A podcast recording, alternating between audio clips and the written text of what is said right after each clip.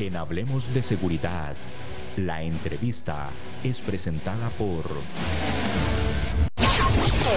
JK Seguridad, 18 años en el mercado. Brindamos los siguientes servicios: seguridad privada, seguridad electrónica, asesoría legal, investigaciones, servicios de limpieza y custodios. Somos certificados BASC. Estamos ubicados en la Unión de Terríos. Encuéntranos en Facebook como JK Seguridad 2279 7042 2279 7042 JK Seguridad.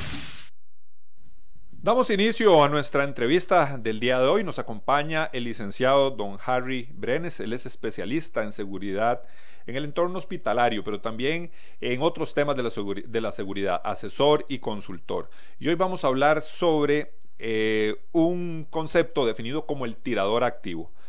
Yo sé que es un tema que a usted le va a interesar muchísimo y para ello vamos a darle de inmediato la bienvenida a don Harry Brenes. Don Harry, gracias por estar en nuestro programa Hablemos de Seguridad con ACES. Buenos días, ¿cómo están? Eh, pues como siempre, el gusto es mío. Este, como usted lo acaba de mencionar, vamos a tocar un tema que es novedoso, Dios quiera no lo, no lo tengamos eh, muy presente en, el país, que siga siendo ese concepto que desconocemos, pero en otros países sí es muy, es muy usual. Don Harry, expliquémosle a nuestros oyentes ese concepto, el tirador activo. Tirador activo es el que se conoce como aquella persona que sin motivo alguno, o sí, bueno, vamos a ver, vamos a ir poco a poco. Es aquella persona que empieza a disparar contra todo mundo. No tiene un objetivo en específico, no ha especificado el porqué, las consecuencias de lo que está haciendo. Usualmente es movido por un odio, por un resentimiento interno, pero él no tiene específicamente un objetivo, simplemente dispara a mansalva y quiere matar, matar, matar y matar. Usualmente las estadísticas dicen que el promedio de muertes en un tiroteo para un tirador activo es entre 5 y 7 personas. Hablemos, don Harry, eso es importante porque el tema de las motivaciones. Si no se sabe a ciencia cierta cuál es la motivación que puede tener un tirador activo, una persona que entra a un lugar eh, o inclusive en un lugar público y arremete disparando contra muchísimas personas o a muchas personas, tratando de matar la mayor cantidad posible, que esa es su finalidad, eh, si no conocemos bien las motivaciones, es difícil prever o realizar un perfil de un posible atacante. Sí, sí es difícil. Eh, los, los, bueno, el Departamento de Estado de los Estados Unidos ha definido algo que es un poco general, pero que les está ayudando hasta el momento. Eh, por ejemplo, podemos tomar sin encasillar, no quiero encasillar, pero es parte del perfil. Eh, ese tipo de personas que pasan posteando en Facebook o en redes sociales sobre armas, sobre el, alcance de las armas, que tantas muertes son con estas armas, eh, que la R-15, que la K-47, que tantos tiros salen de esta arma. Entonces, eh, ciertas agencias federales de los Estados Unidos, que es el país más golpeado por este tipo de, de situaciones, está generando un perfil con base a eh, si bien es cierto, es muy complicado eh, la reacción para esos eventos. Eh, ellos están basando en el perfilado de las personas para prever. a nosotros nos llegan muchas noticias de tiradores activos o hemos visto bastantes casos, especialmente en los últimos años, y la mayoría de estos actos delincuenciales los vemos en noticias procedentes de los Estados Unidos. Me imagino que no solo en Estados Unidos ocurren este tipo de actos. Eh, Estados Unidos por sí es el, es el, país que lamentablemente, le voy a comentar, solo el año, el año pasado tuvo 610 eventos de tiradores activos. Este año va por 150, siendo marzo el mes donde solamente se, se, contabilizaron 45 eventos de tiradores activos. Estados Unidos supera a Singapur, supera a Yemen, que son de los tres países, entre varios, donde tiene la mayor cantidad de eventos de este tipo. Hablando de escenarios, eh, don Harry, ¿dónde es que se ha identificado más estos actos de tirador activo? ¿En qué entorno? Eh, las estadísticas dicen bueno, vamos a ver. Vamos a hablar primero de las motivaciones, de las frustraciones. Cuando alguien tiene eh, alguna frustración o algún enojo o algún resentimiento en el cual procede a, exteriorizarlo de esta lamentable forma, las estadísticas dicen que primero viene un 32% laboralmente, un 19% del lado familiar y un 6% eh, del lado académico, siendo que el resto, pues sí es importante, pero estos tres puntos son de donde sale. El, el, se está trabajando porque hay un detonante en el lado laboral, que es donde dispara la mayor cantidad de eventos de tiradores, de activos. Hemos visto también en el lado académico, más que todo, lamentablemente, de jóvenes, muchachitos de 14, 13, 15 años, que han dado este, que hablar en, en estas situaciones. Ah, e, ese 32%, don Harry, entonces estamos hablando que la situación, el desencadenante o el conflicto para la persona que llega a tener esa motivación de llegar a lastimar y agredir o a asesinar a sus, digamos en este caso serían compañeros de trabajo, porque estamos hablando en el entorno laboral. Hablamos que ahí es el, hay un desencadenante meramente por relaciones interpersonales en el trabajo. Estresantes, estresantes frustrantes. Eh, hoy en día estamos viendo que, bueno, yo por lo menos, y sé que la gran mayoría de las, las personas que nos están viendo, estamos pasando por una de las situaciones más complicadas de los últimos años. Eh, y para nadie es un, es un secreto que el, segmento laboral está generando mucho estrés. Nosotros no somos, Costa Rica no es de una cultura armamentista, gracias a Dios, como los Estados Unidos, el primer vendedor y el primer comprador. Entonces, eh, sin meternos a otros temas que no tienen que ver con lo, estamos viendo, pues esa cultura ayuda, alimenta que un niño de 12, 14 años pueda tener acceso a un fusil como un AR-15. Entonces, cuando uno suma todas esas aristas, se da cuenta que, que lo que necesita es un detonante pequeñito, eso influenciado por una cultura que es consumista, influenciado por una cultura que pues eh, es la meca del cine, ¿verdad? Que pues que lamentablemente muchos creen lo que ven en el tele, creen que eso es una realidad y quieren convertirse en un ícono. Entonces, cuando usted empieza a sumar todas esas aristas, se da cuenta que lamentablemente se da la tormenta perfecta para este tipo de incidentes. Mantengámonos, don Harry, en ese ambiente laboral. Este, ustedes como jefes y encargados de, de seguridad, eh, sabemos que según usted nos comenta, se puede ir estableciendo un perfil tal vez.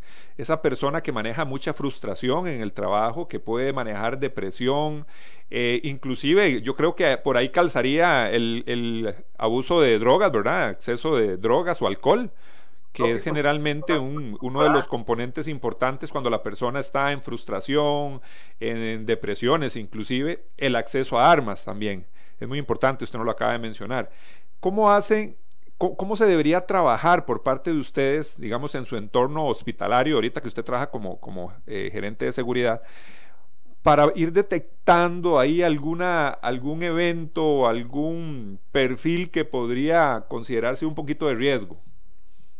Mire, uno, uno, nunca debe perder ese, esa, esa esa, vamos a ver, ¿cómo le digo? Ese frente a frente con los, con los oficiales, con cualquier persona. Usted nunca tiene que dejar eh, que el oficial sienta que es, que es una parte, que es, que es una, que es parte aparte del esquema.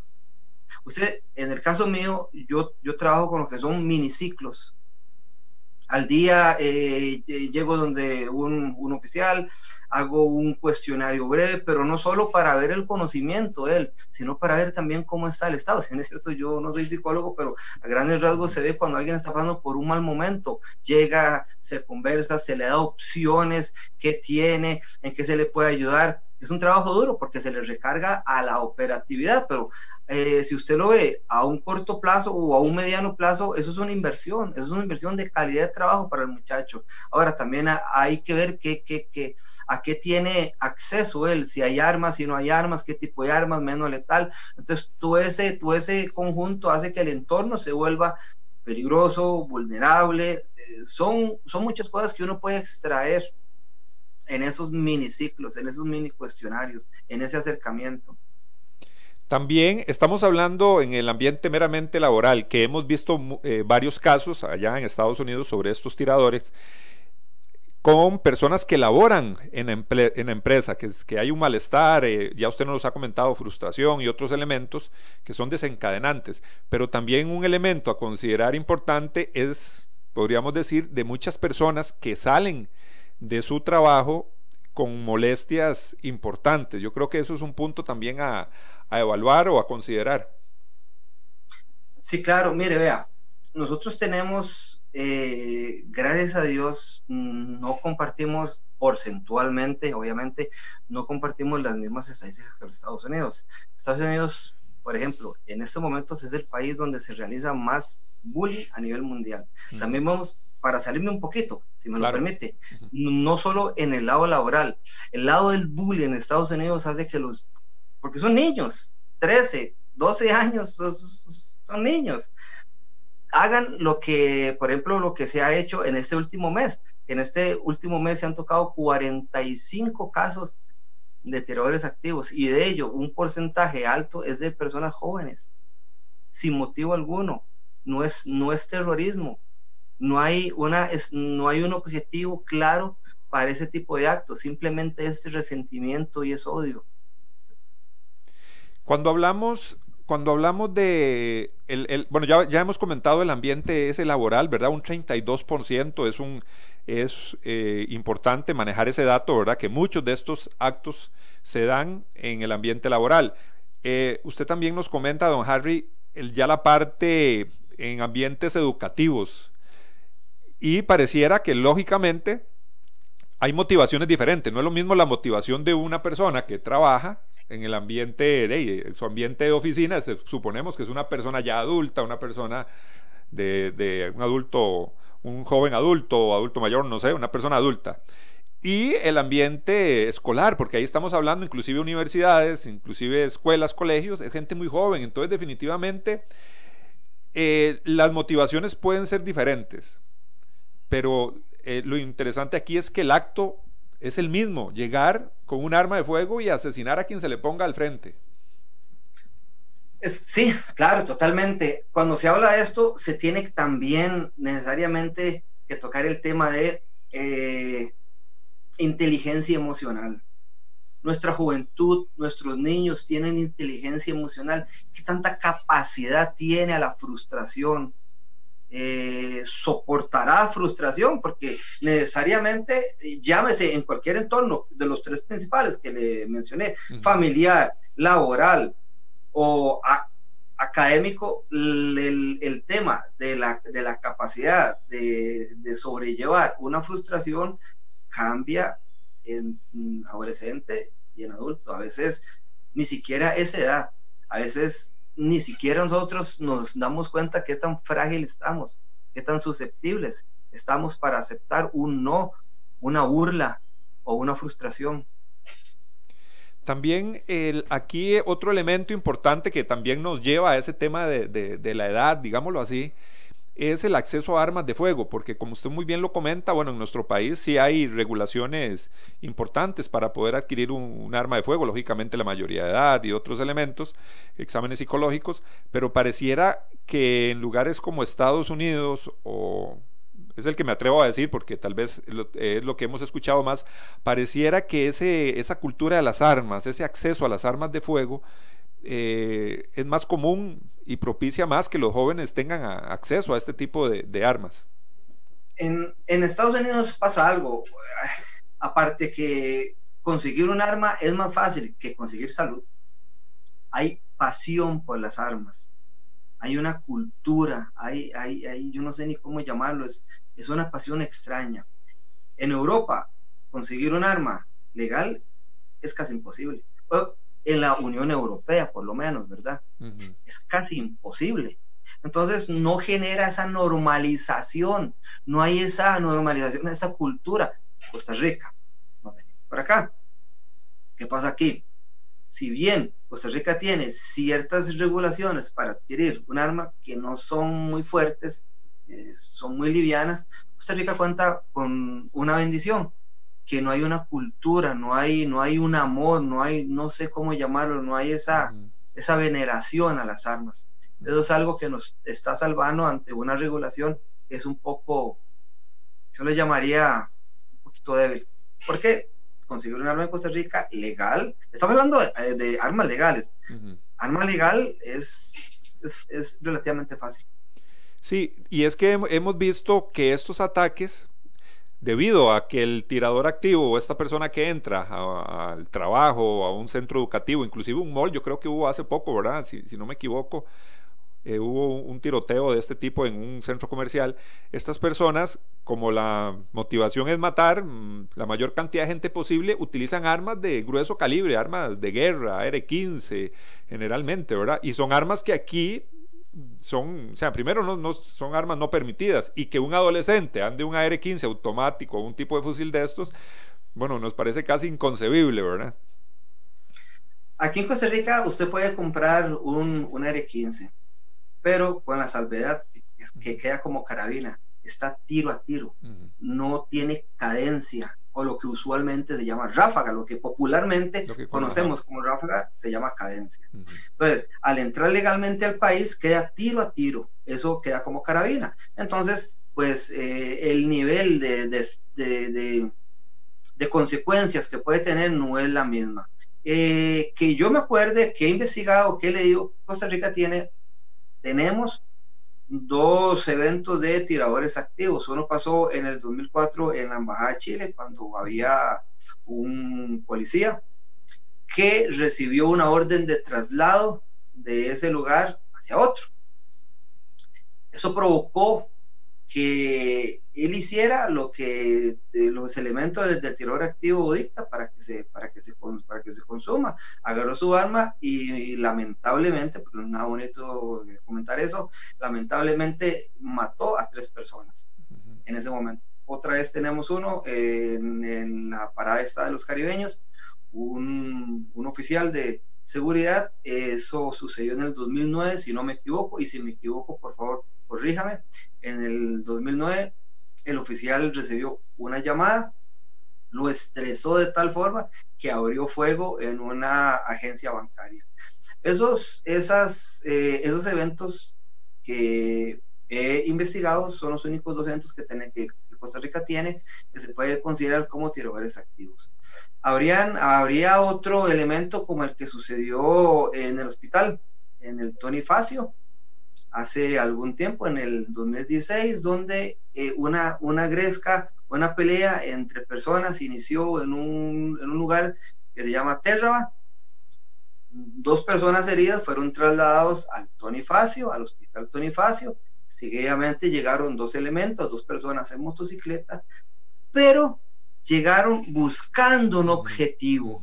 El objetivo era eliminar a la persona que estaba ahí. Ya había eh, no había una motivación espontánea. Entonces, esa es la gran diferencia entre el homicidio como, como, lo como al final todo es, todo es, todo es homicidio, ¿verdad? Pero lo que taxativamente dicta el Código Penal no es lo mismo que el tirador activo. Sí, es que ahí, lo que usted nos, nos, comenta en este hospital, en el Tonifacio, sí, es, diferente porque eh, la motivación era directa, o sea, llegaron a, matar específicamente a, a, estos, a este sujeto, a estos sujetos. Entonces sí, nos parece que sí es, diferente. El otro caso de la Embajada de Chile sí nos parece muy, muy acorde con lo que hemos venido hablando porque pareciera que la motivación tiene que ver más con elementos psicológicos.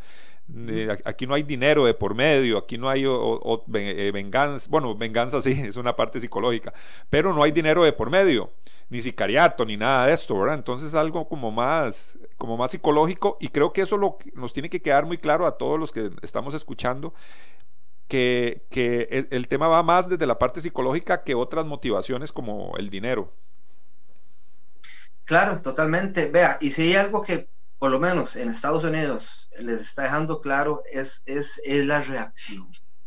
Si bien es cierto, predecirlo es, uf, es sumamente complicado. Bueno, ahí que queda, en la parte reactiva.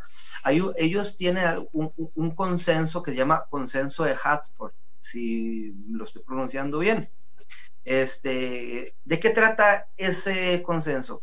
Anteriormente, cuando se daba la situación de un tirador activo, la policía local llegaba, acordonada y las fuerzas especiales llegaban.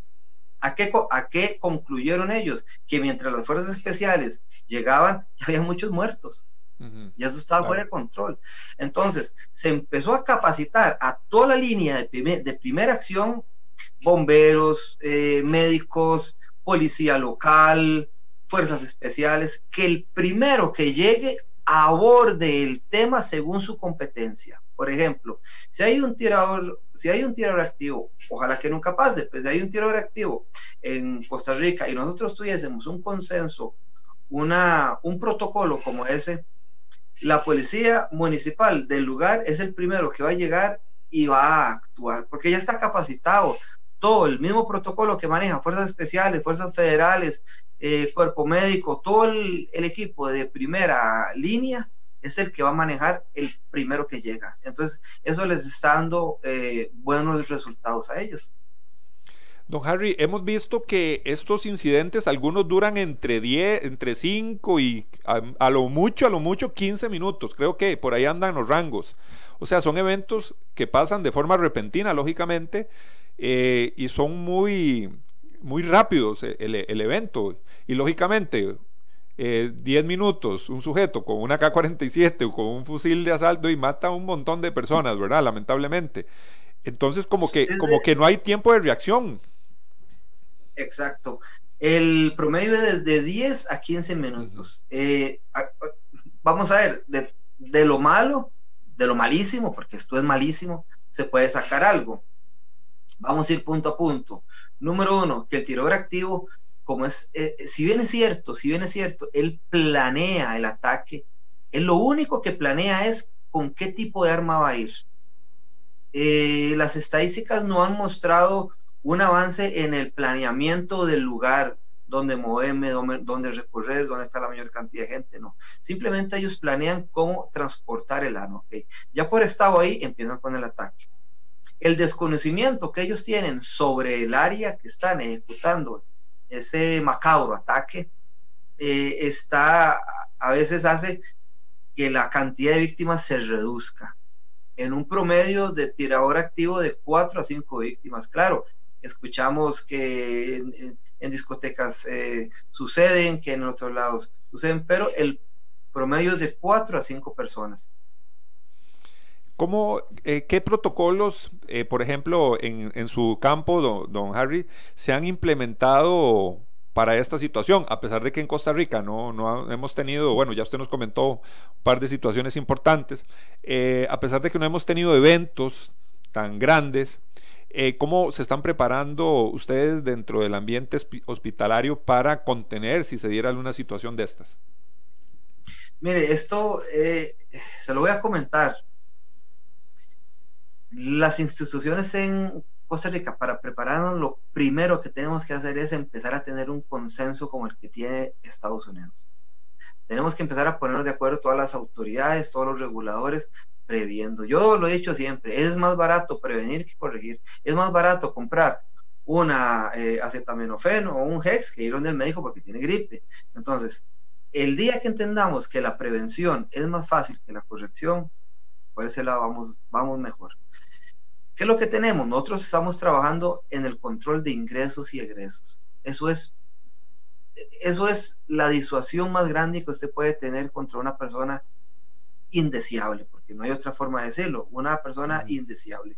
Puede que no se dé, ojalá que nunca, puede que no se dé el escenario de un tiro activo, pero sí se puede dar una gresca, se puede dar un, un pleito a grandes dimensiones, golpes. Entonces, el control de ingresos y egresos considero que es el punto medular para una institución como un hospital. ¿Qué tan capacitados están los oficiales de seguridad privada en el tema del tirador activo? Sabiendo, como usted nos lo, lo mencionó, que muy probablemente una persona que entra disparando, el primero que, que va a reaccionar podría ser un oficial de seguridad privada que, de, que también está armado. Entonces, eh, para minimizar el, el, riesgo de las víctimas mortales, de ahí tendrían que darle de baja, como decimos, ¿verdad? El oficial de seguridad privada sería el primero a reaccionar. Fíjese que eh, mi recorrido, en mi experiencia, y es muy personal lo que voy a decir, eh, estamos muy mal, estamos muy mal. Y no, y, el control, ojo, no me refiero solo a armas, el control el oficial debe tener en caso de no necesariamente la dicte un arma, y se lo pongo como un ejemplo. En el momento que ingrese alguien a hacer un asalto a donde estoy yo, en mi, en mi hospital, el oficial tiene y debe y sabe y puede y está capacitado de tomar el control para decirlos, por favor, todos agachados, todos hincados, saquen celulares, extiendan la mano, no pongan resistencia, estamos bajo un asalto. Aunque el oficial está en la categoría eh, de sumisión, indirectamente el que tiene el control ahí es el oficial. Él está dando las órdenes a la persona que está ejecutando, al, a la persona que está haciendo el robo. Entonces le está bajando los ánimos, le está bajando la ansiedad y le está bajando la agresividad. No solo con armas podemos tener control de una situación. Si bien es cierto, es importante las armas en manos adecuadas, en manos, eh, en manos este, debidamente capacitadas, pero eh, hay otras formas de tener control sobre una situación. Don Harry, a mí me eh, tuve la oportunidad de ver un, un ejemplo, un caso donde un civil armado fue el que tuvo la oportunidad de, de eliminar la amenaza, digámoslo, digámoslo, de esa forma. Un tirador activo que entró, creo que fue en Ohio, disparando y un portador, un civil, fue el primero que pudo reaccionar y le quitó la vida. Eh, un arma en manos entrenadas es bueno, buenísimo. Y no, y no solo, ese, no solo ese, ese, le pongo otro ejemplo. En Texas, en una iglesia, entró una persona, igual, un tirador activo, y los feligreses sacaron sus armas y le dieron de baja al tipo. Las, las armas en manos educadas, cuando me refiero educados, es a si ha recibido entrenamiento y capacitación, porque no es solo tener, no es solo ir tres días a un curso, eso no. No, no, no, eso no. Eso es, eso es como, como cuando, vamos a ver, yo quiero un carro. Le digo a mi papá, papi, quiero un carro. Él me lleva para, él me lleva 15 días para que maneje el carro y saque la licencia. La licencia ya la gané, pero con la licencia es donde yo voy a empezar a aprender a manejar legalmente, nada más. Yo no sé manejar. Entonces, esos tres días de, curso lo que se van a permitir es adquirir un carnet para empezar a tener criterio, habilidad, técnica, táctica para usar un arma. Eso es fundamental, eh, don Harry. Y la, y la entrevista pasada que usted estuvo aquí con nosotros, también hablamos y usted también eh, reiteró en el tema de la capacitación, del entrenamiento de las personas que portan un arma de fuego, lo importante que es eh, que la persona se prepare en elementos tanto técnicos, ¿verdad? Eh, de prácticos, como temas jurídicos por la responsabilidad que se tiene al usar un arma de fuego. Hoy estamos hablando con el licenciado don Harry Brenes, especialista en seguridad en el entorno hospitalario, asesor, consultor. Y hoy don Harry nos está hablando sobre este concepto del tirador activo. Estas personas que con diferentes motivaciones llegan a un lugar a disparar y a tratar de, lamentablemente, hacerle daño, asesinar a la mayor cantidad de personas que sea posible. Hoy estamos hablando de este tema, un tema muy delicado, pero del que tenemos que hacer conciencia. Vamos a ir brevemente a la pausa y continuamos con nuestro programa. JK Seguridad, 18 años en el mercado. Brindamos los siguientes servicios: seguridad privada, seguridad electrónica, asesoría legal, investigaciones, servicios de limpieza y custodios. Somos certificados BASC. Estamos ubicados en la Unión de Tres.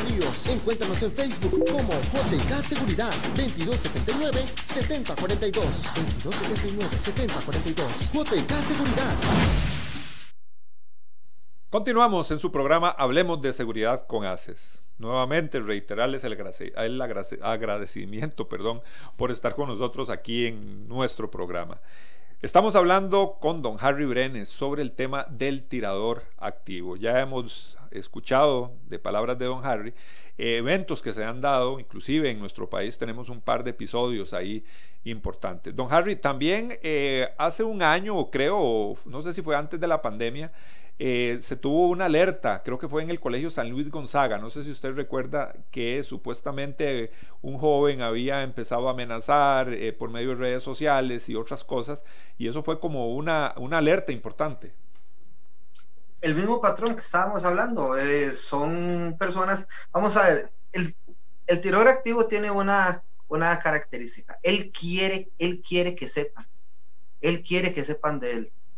Viene lamentablemente sufriendo bullying. Eh, es una persona que está enclaustrada en el conocimiento de los demás, como conocemos en nuestra jerga, debajo del zapato. Entonces, esas personas empiezan a dar señales mediante redes sociales. Claro, claro que yo me acuerdo sobre esa, eh, ese casi evento, esa incidencia se le podría decir, este, que dichosamente no pasó a más. Lamentablemente nosotros no tenemos, y, lo vuelvo a mencionar, no tenemos un protocolo, una, homogenización en cuanto a los pasos a seguir en caso de... En, esa línea es muy delgada, eh, don Harry, porque me parece que en el caso de, este estudiante, el estudiante uno puede decir, bueno, lo puede estar haciendo por llamar la atención. Al final él decía que era por eso, que era molestando, o sea, que no era nada serio por temas de adolescencia, pero la línea es muy delgada. ¿Cómo definir realmente que un joven de estos se va a atrever a agarrar un arma y entrar a un centro educativo y disparar? ¿Y cuándo realmente lo está haciendo por, por llamar la atención o algo? Y, eso es lo complicado, ¿verdad? Porque si, empezamos a, investigar o, con un tipo de persecución de mucha gente por estos temas, investigando sus redes sociales, eh, pareciera que, que no sería tan correcto tampoco. Exactamente. Este, en Estados Unidos hacer este, este tipo de post eh, es, es, complicado. Tiene a los 10 minutos tiene a la policía tocándole. Eh, ¿Por qué? Porque ya hay conciencia, ya hay cultura. Aquí en Costa Rica tenemos, vamos a ver, los jóvenes o las, no, no, no podemos encasillarnos solos en la, en la, juventud. Las personas en general tienen que darse cuenta que hacer esos, esos, ese tipo de propaganda en Facebook, primero no es gracioso. Después, en el tiempo que estamos pasando, la policía tiene que tomárselo en serio. Ellos no pueden eh, prever, ellos no pueden imaginar, ellos no pueden pensar que, que, es una broma. Tienen que tomárselo en serio. Como mínimo, tienen que ir donde esa persona, tocarle la puerta de la casa y ver qué está sucediendo. Esa persona tiene que hacer por disuadida. Ya en el momento que la policía me toque la puerta de mi casa, yo me doy eh, por, por, por, por, disuadido. Entonces, eh, el ánimo baja. Pero tiene que tomárselo en serio. Eso no puede pasar por algo.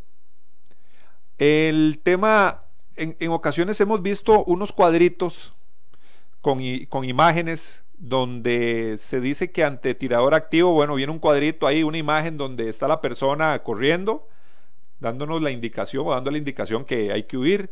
Hay otro cuadrito que dice esconderse y se ve la figura ahí como escondido bajo de un escritorio. Y una tercera es luchar o pelear. ¿Ese es un protocolo que se ha implementado a nivel internacional? Sí, por lo menos en Estados Unidos sí, eh, que es donde tenemos referencia nosotros, ¿verdad? Eh, luche si puede, si puede luche, si puede desarme.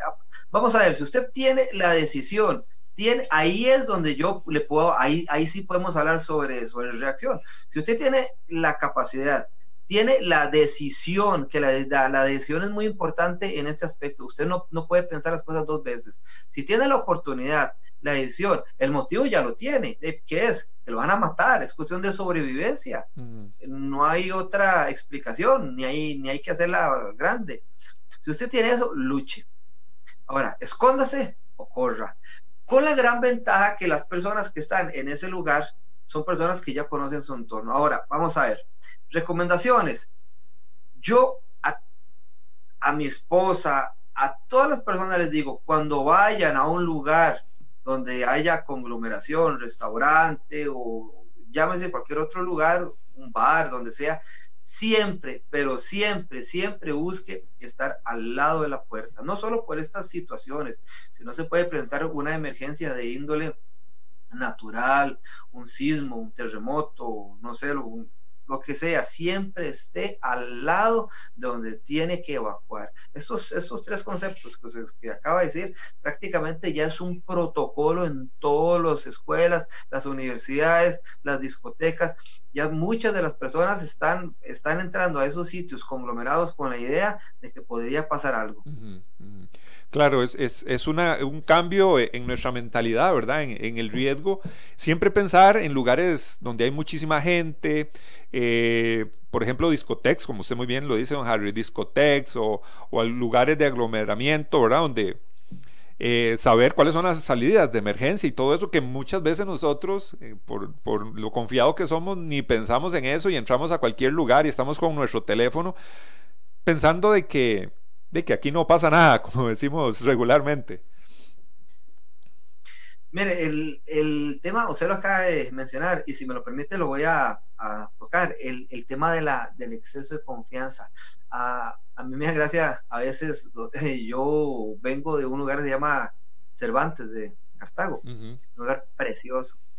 Yo me acuerdo que eh, para tocar solo el tema del, del exceso de confianza, claro tocan la puerta, inmediatamente se abre. Sí, buenas, ¿qué fue? Entonces, ya esto, es, ya es cultural. Ya lo traemos. Nosotros ingresamos a una discoteca, por ejemplo, y nos. Eh, es, tanto el exceso de confianza que nos, que nos recostamos a la par de la columna donde vamos a chocar si tenemos que correr. Y le damos la espalda a la puerta donde tenemos que irnos si tenemos que correr. Y nos colocamos en la mesa donde, para correr tenemos que brincarnos 6, 7 mesas. Entonces, ¿qué pasa? Es que los eventos dictan los protocolos. Y generalmente un protocolo, o sea, que el protocolo se haga antes, que el evento no es la regla. El evento se hace antes generalmente. Y, ojalá que esto no tenga que pasar aquí en el país para que tenga, para que haya un protocolo. Y hay una, hay una crítica también, por ejemplo, que se puede sumar a esto. Nuestra fuerza pública tiene, nuestra fuerza, llamo fuerza pública y oficiales de tránsito tienen la pésima costumbre de abordar a las personas prácticamente con cuerpo a cuerpo cuando paran un, auto. Claro. El oficial se va cuerpo a cuerpo prácticamente, no mantiene distancia. Eh, uno, uno, uno siente el, calor del cuerpo del oficial al lado de uno, pero bueno, hasta que ojalá nunca pase, pero hasta que pase algo, van a empezar a tener protocolos de distanciamiento, donde le van a pedir al, a la persona que primero muestre las manos, después se baje. Pero bueno, esa es la regla. Y es que hemos visto casos donde a los mismos oficiales de la fuerza pública, inclusive de tránsito, en, estos, estos eh, conflictos o que se acercan mucho a una persona y llega un grado de molestia que les han quitado hasta la propia arma. Mire, les quitan las armas, les, les tocan la cara. No es que siempre, no estoy generalizando. no es que eso sí, sí se ha dado casos, claro pero sí se han dado casos. No puede haber un acercamiento. Mire, yo, yo, cuando, yo cuando capacito gente para disparo de reacción, yo les explico que una persona a menos de un metro con un cuchillo es, es, es más letal que la otra persona con un arma. A no ser que la otra persona sea más diestra, eh, tenga un movimiento para alimentar un arma, puede superar o puede igualar eso, pero usted tiene que mantener un distanciamiento no, es imposible. Yo todavía no me, no, no, no consigo que un oficial lo aborde a uno en el, en el auto y se ponga al lado. Claro, es por la seguridad del, del, mismo oficial y esos son elementos importantísimos en la, en la, capacitación. Sabemos que el trabajo policial es riesgoso en cada momento. Cual, todo oficial de policía que para una persona, un oficial de tránsito en horas de la noche, personas con licor, personas armadas también, eh, es complicado. Eso es parte de la, capacitación y, a todos los oficiales y compañeros de fuerza pública, oficiales de seguridad privada, yo creo que todos estos consejos que nos da don Harry son muy valiosos. Don Harry, una cosa que me quedó por ahí que, considero muy importante, en el tema de esto de que, la, de que el tirador activo entra a un lugar que generalmente eh, no planifica por dónde se va a mover, ¿verdad? Si va a subir las gradas, si no pareciera, según lo que usted nos comenta, que él anda ahí viendo dónde hay víctimas y por ahí se mueve. Ese tema de, esconderse eh, pareciera que es el punto eh, vital para, para podernos librar de un atacante. uno tiene que tener algo, algo en mente. Nunca luche con una persona que no tiene nada que perder. Por eso el conocer su compañero de trabajo, qué le está pasando, con cuál situación está pasando, es importantísimo, es, es parte de su seguridad. Usted no puede pelear con una persona que no tiene nada que perder. El tirador, el tirador activo llega a morir. Él no prevé salir vivo. Y eso es un problema muy grande. Claro.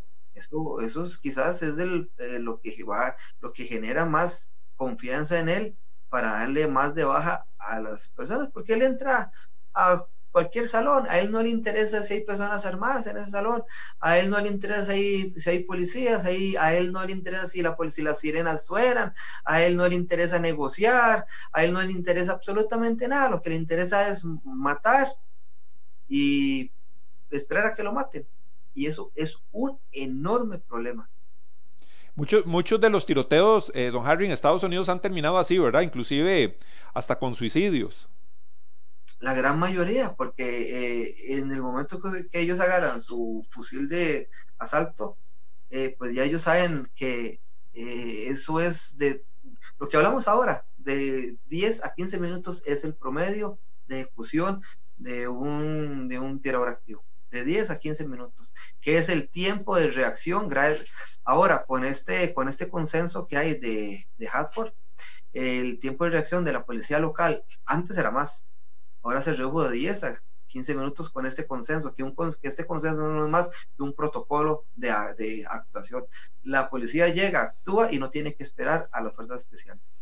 Interesante esto porque eh, si nosotros aplicáramos esto en nuestro contexto, las unidades especiales que existen en nuestro país deberían capacitar a oficiales de seguridad privada, que serían prácticamente muchos que darían primer respuesta, y, eh, e inclusive a personas que, este, bueno, seguridad privada y policías municipales, que son los que podrían estar más cerca de un posible evento. Es que yo siempre he dicho eso. Eh, mm, en seguridad privada debe haber grupos capacitados de igual forma como lo tiene de excelente forma la Policía Judicial, la DIS y las otras policías, el Ministerio de Seguridad Pública.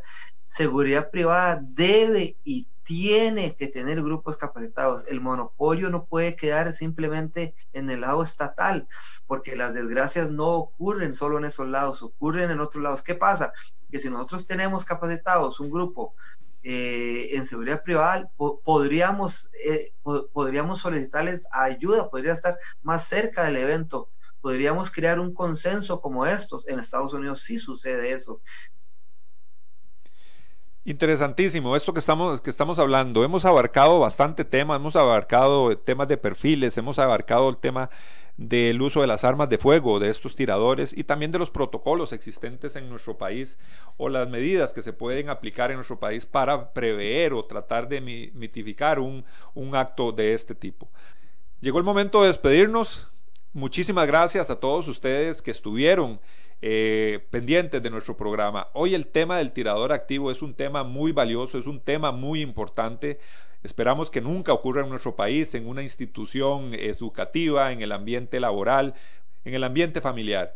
Eh, es un tema del que tenemos que hacer conciencia y saber que existe y lo hemos visto fuera de nuestras fronteras. Y esperamos que aquí no se llegue a reproducir esta conducta. Eh, nos despedimos y los esperamos, recuerden, en su siguiente programa. Asociación Costarricense de Empresas de Seguridad y Afines presentó Hablemos de seguridad. Hablemos de seguridad. Hablemos de seguridad. Con ACES.